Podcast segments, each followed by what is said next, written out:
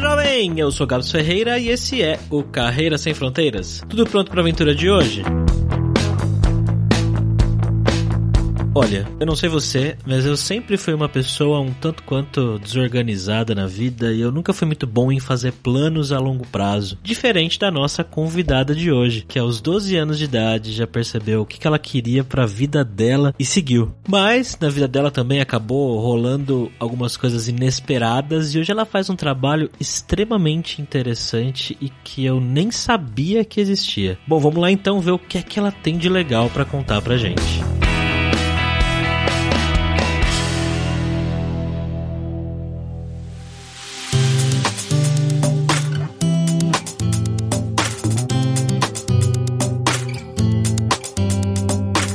Para essa conversa de hoje, como sempre, estamos aqui com ele, o nosso viajante poliglota Fabrício Carraro. E aí, Fabrício, beleza, cara? Beleza, Gabs, voltando pra África. A gente tá indo frequentemente pra África ultimamente, né? Quase nunca ia, agora foi pro Quênia, vai pra África do Sul. Mas a gente vai falar hoje com a Renata. Como é que você tá, Renata? Oi, tudo bom? Tudo ótimo com vocês. Bacana, bem. Vamos lá pra esse papo então.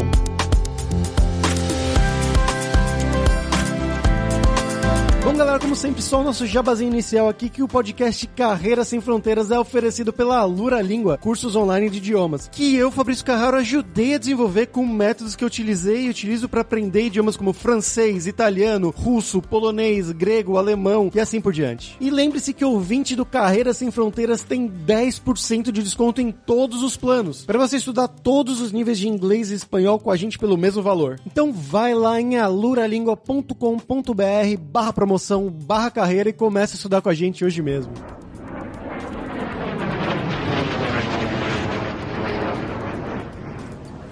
Bom, Renata, para começar, né, como sempre, a gente pergunta para os nossos convidados de onde eles são no Brasil, para você contar um pouco do passo a passo, né? Como foi na sua vida, o que, que você estudou, com o que você trabalhou e como que você foi parar aí na África do Sul. Eu sou de Porto Alegre, no sul do Brasil, e eu sempre morei lá toda a minha vida, né? E eu estudei jornalismo na PUC, e enquanto eu estava estudando jornalismo, eu já estava assim trabalhando na área. Comecei como estagiária, óbvio, trabalhei na RBS por um tempinho, depois estava trabalhando na Cartola, que é uma agência de conteúdo. Então eu estava trabalhando como repórter mesmo, mas com notícias assim locais ali do sul, porque era a área, né, onde que a gente cobria notícia no caso. Para explicar como é que eu vim aqui parar na África do Sul, eu tenho que voltar um pouco mais no tempo, para quando eu tinha 12 anos, que eu estava estudando história na escola, que era a matéria que eu mais gostava, e o professor estava nos ensinando sobre a história da África do Sul e falando sobre Nelson Nelson Mandela. E eu me apaixonei muito, assim, pela história do país. A história de superação, de luta por igualdade racial, né? E pelo Mandela também, que acabou se tornando meu ídolo, assim, desde que eu tinha uns 12 anos, mais ou menos. E desde lá eu sempre tive essa vontade de vir aqui pra África do Sul e sempre tive a vontade bem específica de vir pra Cidade do Cabo, porque aqui tem a Robben Island, que é a ilha onde o Mandela ficou preso, né, por acho que quase 16 anos que ele ficou lá. E eu sempre quis muito visitar essa ilha Robben Island pela toda a história, né, relacionada ao local. Eu sempre tive essa paixão pela história do país e pelo Mandela. Tenho até uma tatuagem pro Mandela.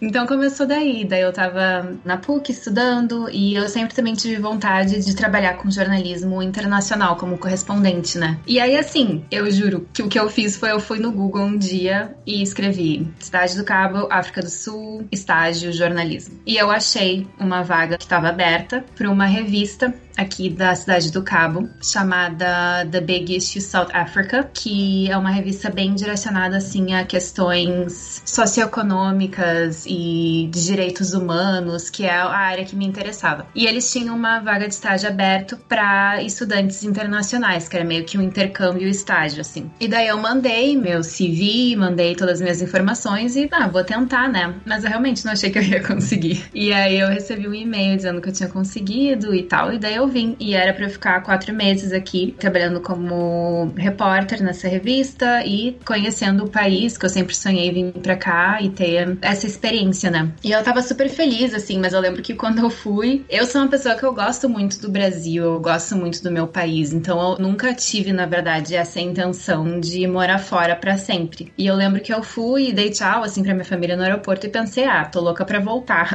já, né? Quero ter experiência, mas já tô louca pra voltar.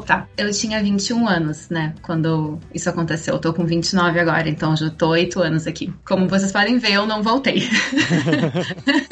e o que aconteceu foi que eu vim e eu me apaixonei, assim, pela cidade, pela cultura. Eu me senti muito que eu pertencia muito aqui. É uma coisa muito louca, assim, de explicar. E para adicionar na história, na minha segunda semana aqui, eu conheci uma pessoa que eu acabei me apaixonando, que é meu marido hoje, que é o Brian, que ele é sul-africano. Então, na verdade, a minha decisão de ficar na África do Sul e começar minha carreira aqui foi muito mais pelo meu amor, assim, pelo país, pela cidade e pelo meu marido que eu acabei conhecendo. Então, na verdade, não foi focado na carreira, apesar de eu ter chegado aqui por causa da minha carreira, né? Uhum. A decisão de ficar e montar uma vida aqui foi muito mais por outros motivos, mas consequentemente eu acabei conseguindo montar uma carreira bem legal aqui e eu sou bem feliz nesse sentido também. Legal. É, duas coisas. A primeira é que escola é essa que ensina história da África do Sul com 12 anos de idade, né? Tipo, sexta série, sétima série. Exato.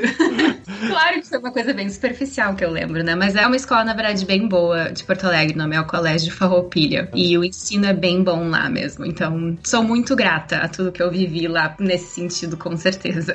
É, eu fiquei surpreso mesmo, porque geralmente, né, a gente pincela, mas a gente vê muito pouco, né, de história da África ou história da Ásia, né? A gente foca mais na história europeia, geralmente, da América uhum. do Sul, talvez. Mas e também é relacionado a isso, a sua ida para lá, né, para fazer esse estágio, você falou que você botou no Google, achou isso, foi, achei bem legal. Você ter achado assim meio que na loucura, entre aspas, né? Mas como é que foi esse processo, então, né, para você fazer as entrevistas? Como é que foram as entrevistas? Eles uhum. pediram, sei lá, matérias traduzidas em inglês? Como é que é uma entrevista para você trabalhar como jornalista fora do país? Eles pediram para eu traduzir reportagens que eu já tinha publicado em inglês, daí eu fiz isso. Eu fiz entrevista por Skype também na época. Eu tava muito nervosa. e assim, meu inglês era bom, mas eu sabia que eu precisava melhorar para eu conseguir trabalhar como repórter, porque uma coisa é tu ser fluente, tu conseguir conversar, outra coisa é tu escrever, escrever uma reportagem em inglês, é outro patamar. E eu não tava preparada nesse sentido. Mas eu peguei e eu sou muito assim de, ah, vai, se der, daí eu resolvo, sabe? Uhum. e foi isso, fiz. Eu, ah, eu vou tentar, se quiserem, é porque eu traduzi bem, então eu me viro. E aí no final consegui. Mas antes de ir, eu fiz algumas aulas particulares em inglês. Acabei encontrando entre amigos em comum uma pessoa lá em Porto Alegre que ela era jornalista e aí naquela época ela estava trabalhando como professora de inglês. Então casou tudo muito bem assim para mim. E eu fiz meio que um intensivão assim com elas, bem focado em inglês para jornalismo, para reportagem. E então me ajudou bastante. Mas foi muito de se virar assim, quando eu cheguei aqui e trabalhar na revista e hoje, na verdade, eu sinto muita dificuldade de escrever em, em português. Na verdade, eu sou muito mais acostumada a escrever em inglês agora, mas na época, obviamente, não. Então eu escrevia a reportagem inteira em português e depois eu traduzia em inglês, o que tornava tudo muito mais demorado. Uhum. Mas eu ficava até as três da manhã, às vezes, se precisasse, né? Aquela coisa de se virar nos 30 mesmo para fazer dar certo. mas eu consegui, deu certo. Isso é uma coisa bem curiosa, né? Você escrever matérias em inglês, você trabalhar né, em outro idioma. A gente já entrevistou aqui o Fernando Calas, a gente entrevistou o Sandro Fernandes também, mas o Sandro acho que ele trabalhava mais pro Brasil e o Calas uhum. ele trabalha diretamente aqui na Espanha e ele escreve já, né, diretamente espanhol, mora muitos anos aqui e você seria a mesma coisa, só que com o inglês, né? Porque se você, uhum. dependendo do nível do inglês, mas quando a pessoa tá num nível que ela não é tão confiante de escrever assim, a matéria vai ser completamente diferente do que uma matéria que você vai escrever em português, né? Palavras completamente diferentes, expressões uhum. e tudo mais. É, eu lembro que quando eu fazia essa coisa de escrever primeiro em português e traduzir para inglês, porque vinha de uma coisa de não ser, não ter essa experiência, né? Ah, eu achava que tava bom, mas aí quando eu mandava a minha editora me chamava assim na sala, ela me dizia: Olha, isso aqui tá meio estranho, o que, que tu quis dizer com essa frase aqui tá meio louca? Eu, ah, não, é aqui em português é isso que eu quis dizer. Ah, tá, ok. Ela me ajudou muito, assim, eu sou muito grata a ela. O nome dela é Melanie Bendix e ela foi muito fundamental na ajuda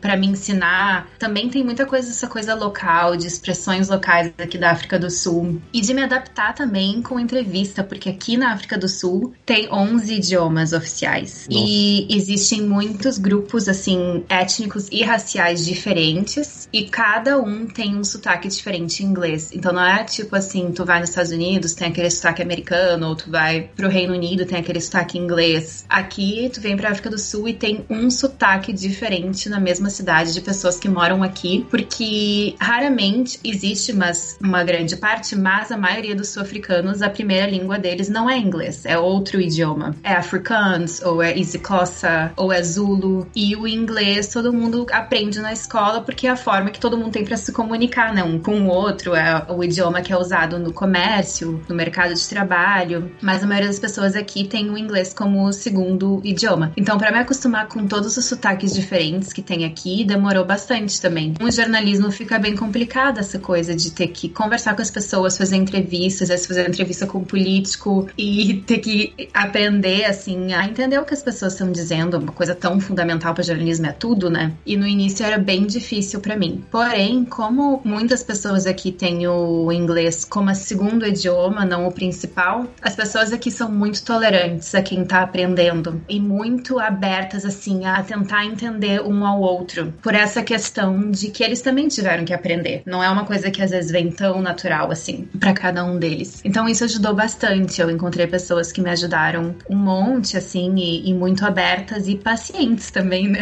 Com a minha inexperiência no início também.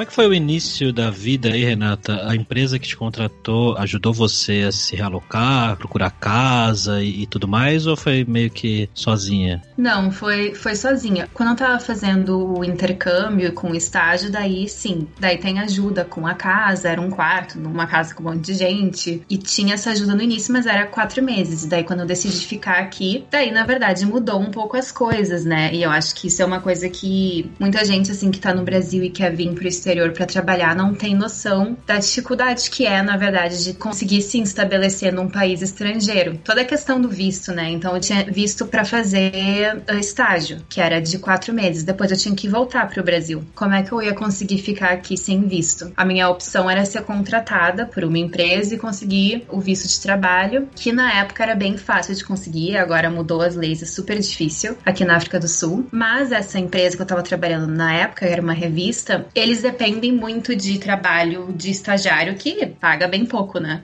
Então eles não contratam permanentemente assim as pessoas. Eu tava precisando disso. Então, na verdade, eu tive que tentar achar outro trabalho só porque eu queria ficar mesmo. E aí eu encontrei um trabalho num call center, que eu tinha que trabalhar de madrugada a noite inteira, atendendo. Era um cassino online. Nada a ver com o que eu gostava, nada a ver com a minha paixão, assim, pela sociedade, causas sociais, mas era o que ia me dar o visto e dinheiro também para eu conseguir me sustentar aqui, alugar apartamento e tal. E aí eu fui. Então, assim, meu primeiro ano aqui, morando aqui mesmo, foi trabalhando nesse call center para me sustentar, para conseguir consegui ter um visto e eu trabalhava de madrugada e durante o dia eu comecei a fazer jornalismo freelancer, que era assim o que eu gostava, que era a minha carreira mesmo, né? E aí que eu conheci o Sandro, na verdade, que já teve aqui com vocês, que a gente começou a trabalhar junto, um projeto junto de jornalismo e também para Globo News, né, como correspondente internacional aqui na África do Sul. Então, foi assim no início, trabalhando de madrugada e durante o dia como freelancer, que era o que eu gostava. Logo depois depois, nessa empresa, mesma empresa do call center, eu fui promovida para a área de tradução, português para inglês, inglês para português, e aí eu fiquei fazendo isso por uns dois anos, eu acho. E mesmo assim, continuando a minha carreira como jornalista freelancer, porque era o que eu gostava, o que eu gostava de fazer, era a minha paixão e era eu tava querendo assim me desenvolver nessa área para em algum momento eu conseguir largar o trabalho fixo que eu tinha, que era muito realmente só para me sustentar mesmo e conseguir ficar aqui, para eu conseguir ser jornalista em tempo integral, assim, ter essa como a minha única carreira, né? Só que daí acabou que a minha carreira mudou de novo, que é o que eu faço hoje, que é o que eu amo fazer, que eu encontrei uma nova paixão aqui, na verdade, e apesar de eu amar jornalismo e amo jornalistas e tenho muito assim respeito pela carreira, né? Eu acabei encontrando minha paixão em outra área, que é o que eu faço hoje. Que é o quê? Surpresa, é, né? Surpresa. É. Então, eu vou começar também do início, porque é um pouco complicadinha a história, mas basicamente eu achei um dia também no Google, assim, uma vaga, porque eu tava tentando achar uma vaga fixa na área de jornalismo, eu não conseguia. Não conseguia achar, porque aqui, pela questão do visto, eles dão muita preferência para contratar sul-africanos, então para alguma empresa te contratar sendo estrangeira é muito por algo a mais que tu vai oferecer que eles não conseguem achar aqui, que para mim era muito assim, o idioma português ou meu conhecimento, minha experiência no Brasil. Então eu tinha que tentar achar emprego assim com isso, senão eu não ia conseguir, iam dar preferência mesmo para um sul-africano e eu entendo que são pessoas que são daqui, que cresceram aqui. Aqui para ser jornalista na África do Sul tem muito essa coisa de falar outros idiomas sul-africanos. Então, falar Isiclossa ou falar africanos, eu não, não conseguia oferecer isso, né? Eu só falo inglês. Poderia aprender, mas vou ser sincera em dizer que eu tenho dificuldade para aprender idiomas. Já consegui aprender inglês, não sei se eu consigo outro. Tava difícil. E aí um dia eu achei uma vaga na Thomson Reuters, que é o que eu conhecia como jornalista, era parte de da Reuters News, né? Que é a parte do, da agência de jornalismo. E tinha uma vaga precisando de alguém que falava em português para o escritório que eles têm aqui em Cape Town. E aí eu apliquei, mandei meu CV e tal, e aí consegui uma entrevista. E aí eu consegui um emprego, mas o emprego era para trabalhar na área de pesquisa para eles, para uma base de dados que eles têm na área de risco e compliance, que era uma área completamente nova assim para mim. E eu comecei a trabalhar como analista de pesquisa, focando em pesquisas sobre casos criminais no Brasil. Então, essa base de dados, só para explicar, ela é usada por bancos assim ao redor do mundo e por agências de inteligência também, porque basicamente a ideia que muitos crimes, né, principalmente crime organizado, tráfico de drogas, tráfico de pessoas, o motivo pelo qual esses crimes acontecem tanto e são tão prevalentes na nossa sociedade é porque dá muito dinheiro. São crimes assim que é bilhões de dólares em lucro anualmente para essas organizações criminosas. Então tem um fluxo de dinheiro no mercado muito grande, no mercado legítimo, né? Porque quando tu tem muito dinheiro assim vindo do crime, tu precisa lavar esse dinheiro e a forma que eles lavam o dinheiro é através de bancos, instituições financeiras legítimas. Então essa base de dados coleta informações de casos criminais, de indivíduos, de instituições envolvidas em crime do tipo ao redor do mundo todo todo. E eles precisam de analistas de pesquisas ao redor do mundo inteiro para conseguir cobrir todos os casos e fazer investigação, enfim. Então eu comecei a trabalhar com isso, focando no Brasil, devido ao fato de que eu sou brasileira, de que eu tinha já uma certa experiência cobrindo casos criminais como jornalista, né? Apesar de que nunca fui super a fundo nisso. Então foi uma área assim completamente nova que veio para mim assim de presente da vida e eu acabei me apaixonando. E então eu comecei assim, depois depois eu fui promovida para gerente de pesquisa do Departamento da África, cobrindo o continente africano todo, que foi muito interessante para minha carreira também, porque os casos criminais que a gente mais cobria no Brasil, completamente diferente da realidade da África, o que a gente conseguia achar aqui. E recentemente eu fui promovida para gerente do Departamento de Pesquisa Especializada, que a gente cobre casos ao redor do mundo todo, mas bem especializados no que a gente chama de de underreported crimes, que são crimes que é muito difícil achar informação devido à sofisticação das organizações criminosas, que na maioria dos casos envolve tráfico de pessoas, né? E também environmental crimes, que a gente chama agora de green crimes, que são crimes envolvendo tráfico de animais e crimes desse tipo. Então, esse é o trabalho que eu faço agora. Eu amo, amo muito. Por causa dessa nova área que, que se abriu assim na minha vida e eu realmente me apaixonei, eu voltei a estudar aqui. Então, agora eu tô terminando um pós na University of Cape Town, a Universidade da Cidade do Cabo, em criminologia. Me formo no final do ano. Um milhão de perguntas agora pulando na minha cabeça. Não sabia que isso fosse uma coisa assim, que ainda mais que você fosse trabalhar na África do Sul para Reuters pesquisando crimes no Brasil. Uhum. Meu Deus é do céu. É bem estranho, né? a globalização, né? Isso acho que Exatamente. Acho muito legal. É. Quando você era analista, né, principalmente, ou os seus subordinados hoje em dia, eles trabalham mais na parte de pesquisa que você falou, mais como se fosse em estatísticas, baseado em estatísticas estatísticas e tendências ou são coisas mais de ir atrás de casos específicos? Ir atrás de casos específicos. Estatística acaba sendo algo que é consequência da informação que a gente coleta, mas é bem focado assim em nomes, em nomes de pessoas envolvidas, nomes de empresas envolvidas, os crimes específicos que a gente cobre e todas as informações que a gente consegue achar sobre isso, porque basicamente quem usa nossas bases de dados são bancos, instituições ao redor do mundo todo. E o conceito é o que a gente chama de follow the money, siga o dinheiro, que é para conseguir detectar o fluxo de dinheiro que está acontecendo ao redor do mundo, de banco mandando dinheiro para outro banco, e conseguir de alguma forma detectar se tem alguém naquelas transações envolvidas com algum tipo de crime. E se sim, se aquele dinheiro tem algum envolvimento com o crime, né? Na questão de lavagem de dinheiro, ou se vem na questão do lucro, né? De algum tipo de crime, e se sim, para conseguir parar aquela transação e detectar quem são as pessoas e talvez, enfim, daí isso é a parte do law enforcement, a gente não tá envolvido, mas de conseguir parar o crime organizado, né? Dessa forma, olhando pro dinheiro e o fluxo do dinheiro ao redor do mundo relacionado a isso.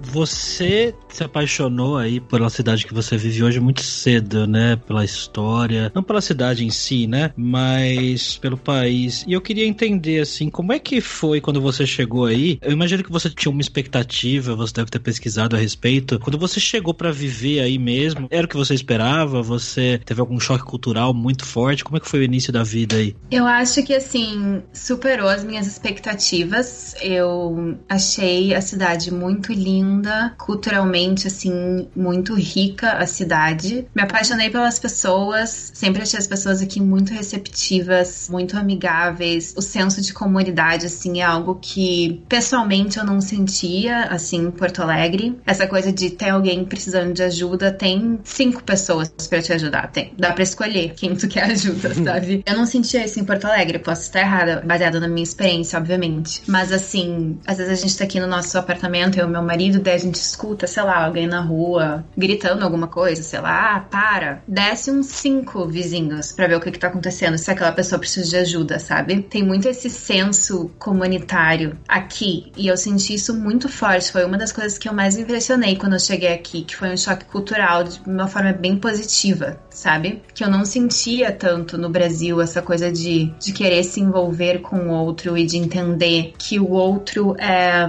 de certa forma, uma extensão nossa, né, como pessoas. Aqui tem a expressão que eles falam bastante, que é Ubuntu, que basicamente significa eu sou porque nós somos. Então tem muito essa coisa do senso de comunidade aqui, que foi algo que eu acabei desenvolvendo aqui também, apesar de que eu sempre fui um pouco conectada a isso lá no Brasil, eu acabei desenvolvendo aqui de uma forma bem intensa. Então tem um outro lado da minha vida também que eu não falei muito, que é o trabalho social que eu faço aqui também. Não vou dizer ajudo, porque eu acho que eu tô envolvida com essas pessoas já faz oito anos desde que eu cheguei aqui, mas eu tenho envolvimento com um orfanato aqui em Kaelitia, que é uma das townships aqui na cidade do Cabo. E quando eu conheci eles, quando eu conheci a Mama, que é a senhora que cuida de todas as crianças lá, acabei conhecendo como repórter, né? Eles moravam num barraco assim mesmo de zinco e era um quarto para todo mundo, para Mama, pro Tata, que é o marido dela, e para todas as crianças. Na época eram 13 crianças morando lá. E eu me apaixonei por eles também, me apaixonei por muitas pessoas aqui, como vocês podem ver.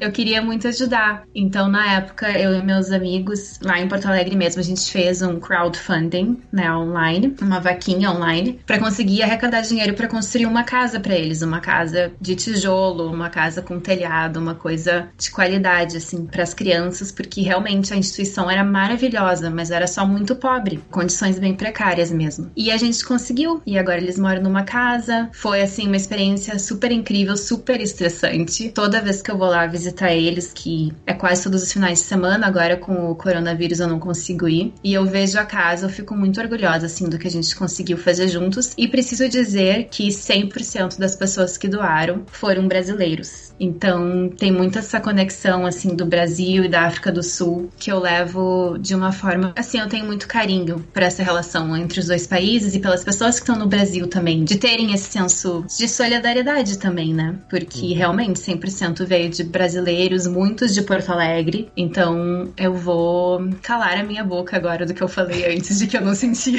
senso de comunidade lá. Eu acho que talvez não da forma que eu sinto aqui, dessa coisa do dia a dia, mas existe sim tanto que a gente construiu a casa por causa de pessoas de lá, né? Minha cabeça explodiu agora, desde que você falou do Ubuntu, que eu fui pesquisar. E o termo do Linux, né? Da distribuição de Linux, Ubuntu, é exatamente por causa dessa cultura de Ubuntu daí, da África. Eu não sabia. Eu não sabia. Você sabia, Gabs? Opa!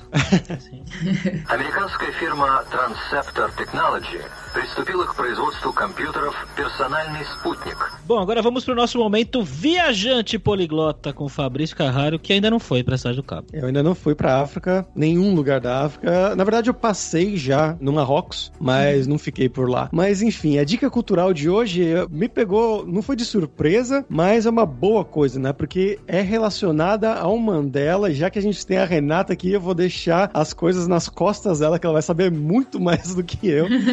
Mas a, a, dica que era era um filme, que é um filme de 2009, dirigido pelo Clint Eastwood, que é o filme Invictus, que mostra uhum. um pouquinho desse pós-apartheid. Não sei se você assistiu, Renata. Já, já assisti. É bem famoso esse filme aqui. Meu marido ama a família dele também. Eu já vi algumas vezes. É, então, ele conta um pouquinho dessa parte um pouquinho depois que acabou o apartheid, que o Mandela já era o presidente. E aí o Mandela, junto com o François Pienaar, que era o capitão da seleção de rugby da África do Sul, eles tentam usar a Copa do Mundo de rugby para meio que unir todos os lados do país, né? O lado dos negros com o lado dos brancos. E tem resistência no começo de ambas as partes, né? Os negros falando falando, não, isso aí é um esporte de brancos, os brancos falando, não, esses negros aqui, não sei o quê. Mas no final eles conseguem, e aí a África do Sul é campeã dessa Copa do Mundo, e foi algo que ajudou a meio que não cicatrizar a ferida, mas passar um mertiolate ali para começar a construir uma coisa nova no lugar. Mas agora eu vou calar a minha boca, porque eu deixar a Renata contar um pouco dessa história aí, né? De que você estudou, de tudo que você sabe aí sobre o Mandela e pode relacionar com o filme também ou não. Não, eu acho que o filme é um bom gancho porque realmente foi um momento muito significativo na história da África do Sul. Às vezes, quando a gente não conhece a história ou vive aqui, né, em, às vezes a gente assiste esse tipo de filme e pensa, nossa, mas será que realmente foi esse o momento que conseguiu unir as raças, né, aqui na África do Sul? E foi muito, foi um momento muito simbólico, muito significativo. E as pessoas têm esse momento de uma forma muito carinhosa, os sul-africanos, né, como um geral. Acho que foi ano passado que a África do Sul ganhou de novo a Copa do Mundo de Rugby. E de novo, quando ganhou, eu tava num bar com meu marido e a família dele assistindo, né? E quando deu assim a final e ganhamos de novo,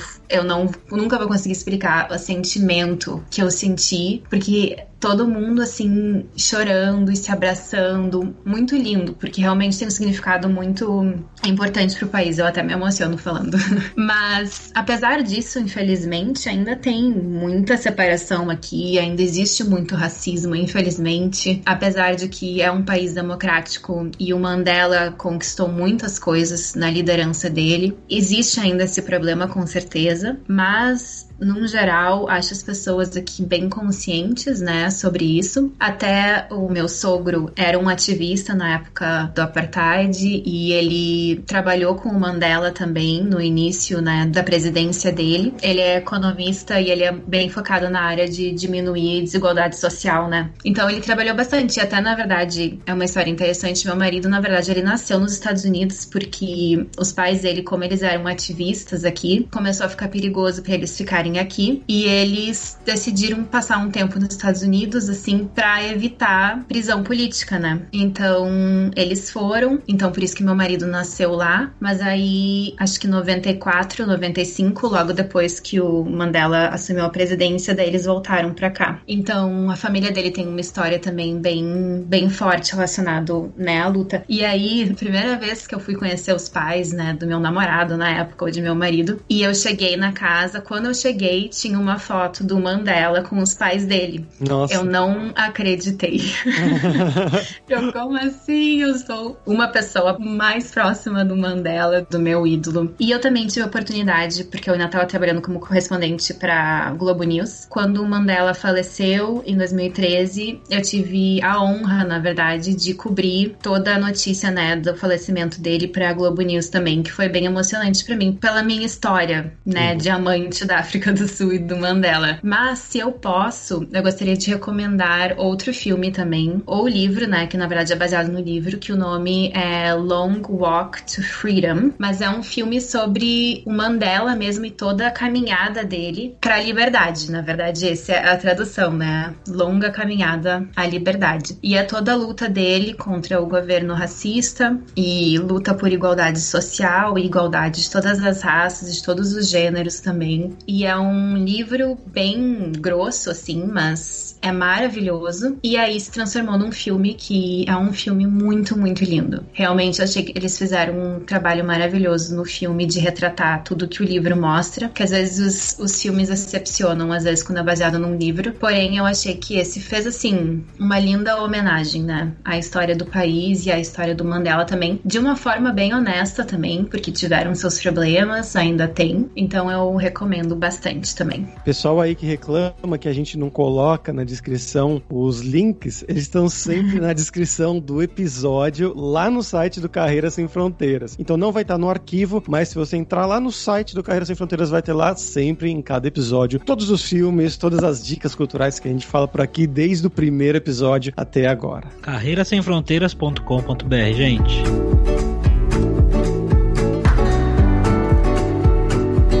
Renata, como é que é a, vida cultural aí na cidade do Cabo? O que, que vocês costumam fazer no tempo livre de fim de semana, sair para passear e, e, tudo mais? Uh, vou falar quando não tem coronavírus, né? Porque agora a gente tá é. ainda tá em lockdown. Mas assim, cidade do Cabo é uma cidade muito linda, com muita natureza. Então tem as praias, que são maravilhosas. Porém, eu vou dizer que eu prefiro as praias do Brasil, porque aqui o mar é extremamente gelado. Eu não consigo tomar banho de mar aqui, porque é muito, muito gelado mesmo. Tem tubarão branco, me sinto insegura. Mas tem praias aqui, são muito lindas. E tem a montanha, né? A Table Mountain e outras montanhas ao redor, então tem muita trilha para fazer. Tem também os vinhedos, que eu não sei se você sabe, mas a África do Sul é uma grande produtora de vinhos e os vinhos aqui são muito bons, de muita qualidade. Então tem vinhedos ao redor da cidade inteira. Eu moro aqui faz oito anos, eu nunca consegui ir em todos, só para vocês terem uma noção. Então tem muita coisa para fazer nesse sentido de trilha, de praia, de vinhedos, caminhada. Mas tem bastante museu também na parte cultural da história do país, né? Tem a Robben Island, que é aqui, que é onde o Mandela ficou preso, que é o meu passeio, assim, turístico, que eu posso dizer dessa forma, preferido, por tudo que mostra. E eu acho bem interessante porque os guias turísticos dessa ilha, né, que tem a prisão onde os presos políticos ficaram presos na época, sempre o guia turístico é um ex-presidiário, um ex-prisioneiro daquela época, que Nossa. consegue contar a história de uma forma bem profunda, porque é baseado na experiência dele. Então é um, uma experiência muito rica e muito bonita, culturalmente, assim, e que traz bastante informação importante sobre o país e sobre as experiências, né, de tudo que as pessoas viveram naquela época. E eu achei uma forma muito boa também na África do Sul de conseguir manter as pessoas que ficaram presas por anos, né, as pessoas ficaram 10 anos, 11 anos presas, de manter a história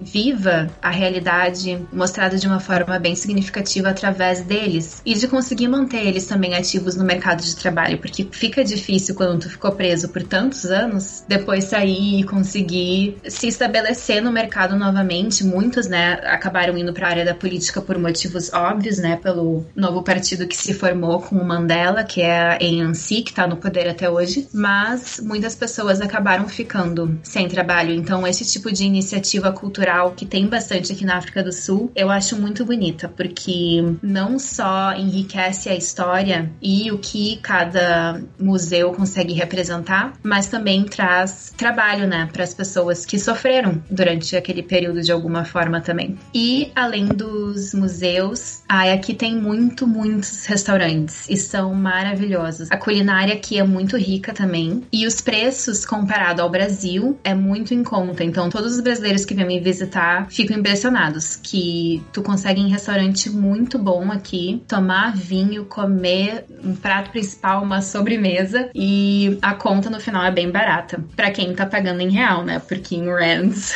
até que é ok, mas não é tão barato assim que realmente a moeda aqui é bem fraca comparado ao real.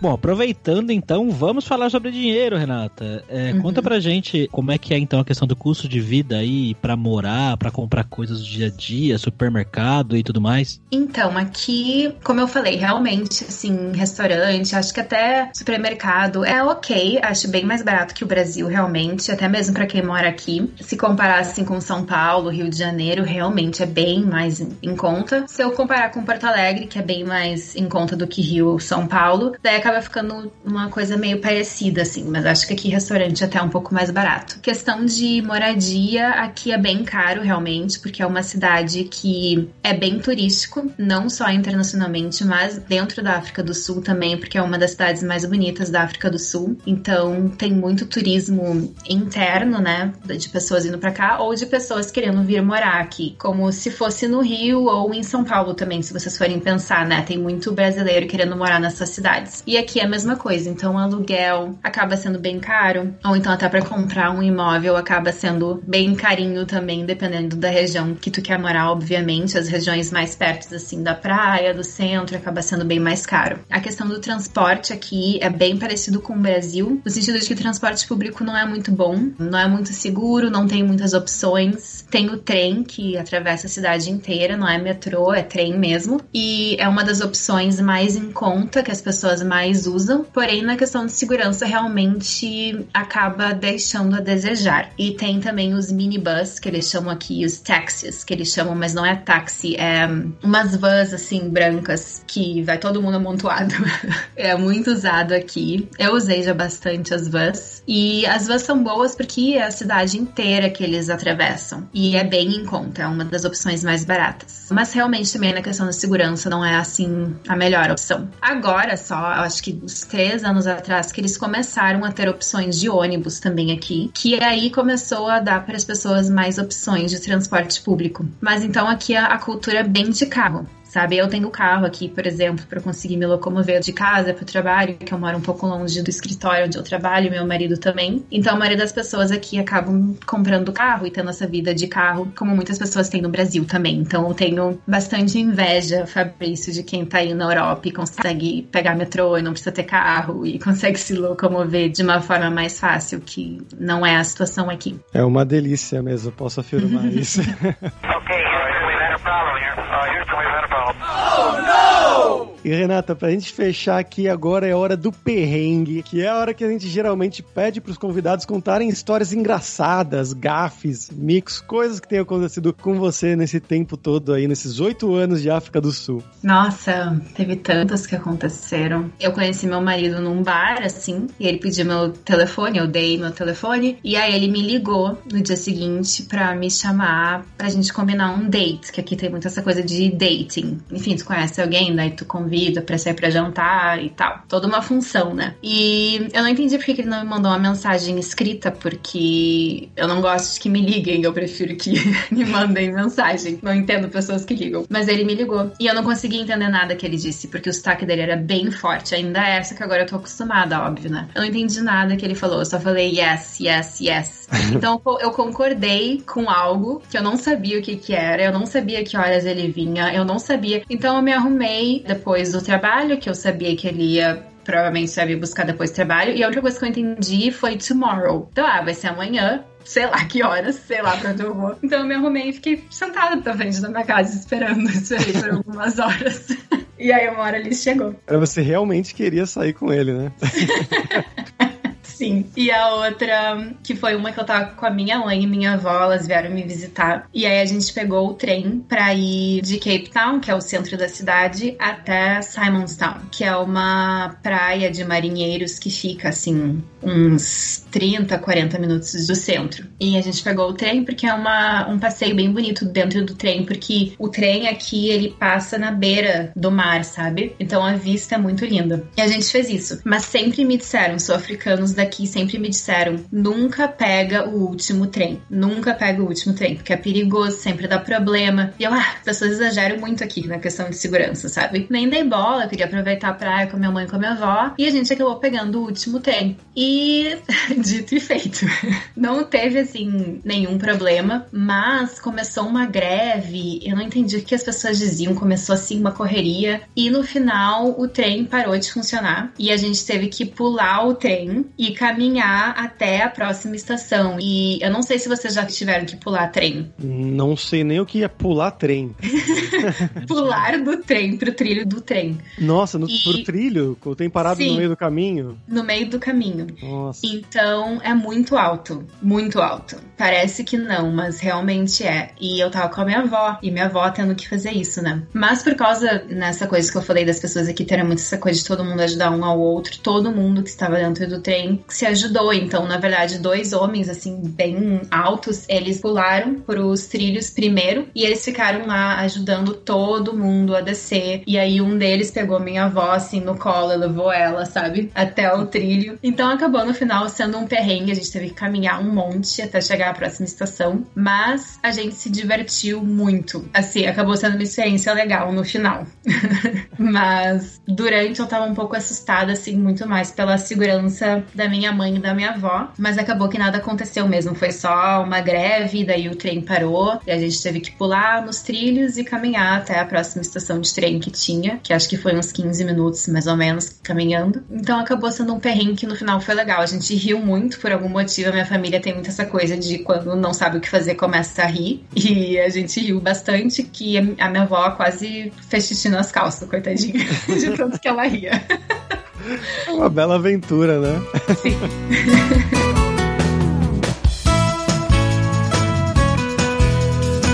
Então obrigado, Renata, pelo seu tempo, pela sua participação. Você quer divulgar alguma coisa sua? Só agradecer e dizer que o podcast de vocês é muito legal e muito obrigada por terem me recebido aqui. Espero que tenha sido uma conversa legal para vocês, como foi para mim. Espero que tenha sido tudo bem da minha parte também, porque eu preciso dizer que, como eu já tô aqui faz oito anos e minha vida inteira ultimamente é inglês, às vezes eu sinto que meu português anda meio enferrujado, mas eu já tô resolvendo com alguns livros que eu tô lendo, viu, em português, porque eu amo amo o meu idioma, eu amo o Brasil, realmente não quero perder isso. Mas muito obrigada pela oportunidade que vocês me deram de contar um pouco da minha história também.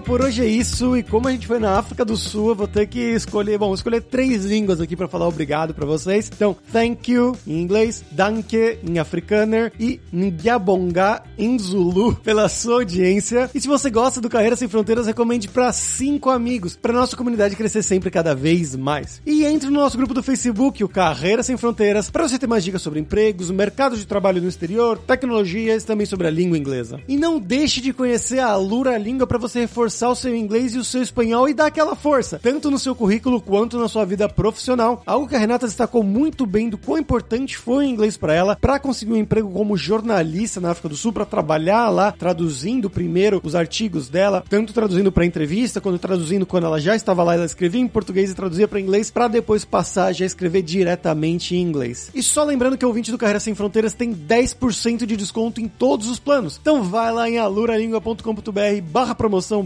carreira e começa a estudar com a gente hoje mesmo. Além também, é claro, da alura.com.br que tem mais de mil cursos de tecnologia nas áreas de programação, marketing, design, business, soft skills, curso de como você criar o seu currículo em inglês ou em espanhol para mandar pro exterior, inclusive o seu LinkedIn. Então com certeza vai ter o curso para você. Então pessoal, até a próxima quarta-feira com uma nova aventura em um novo país. Tchau, tchau.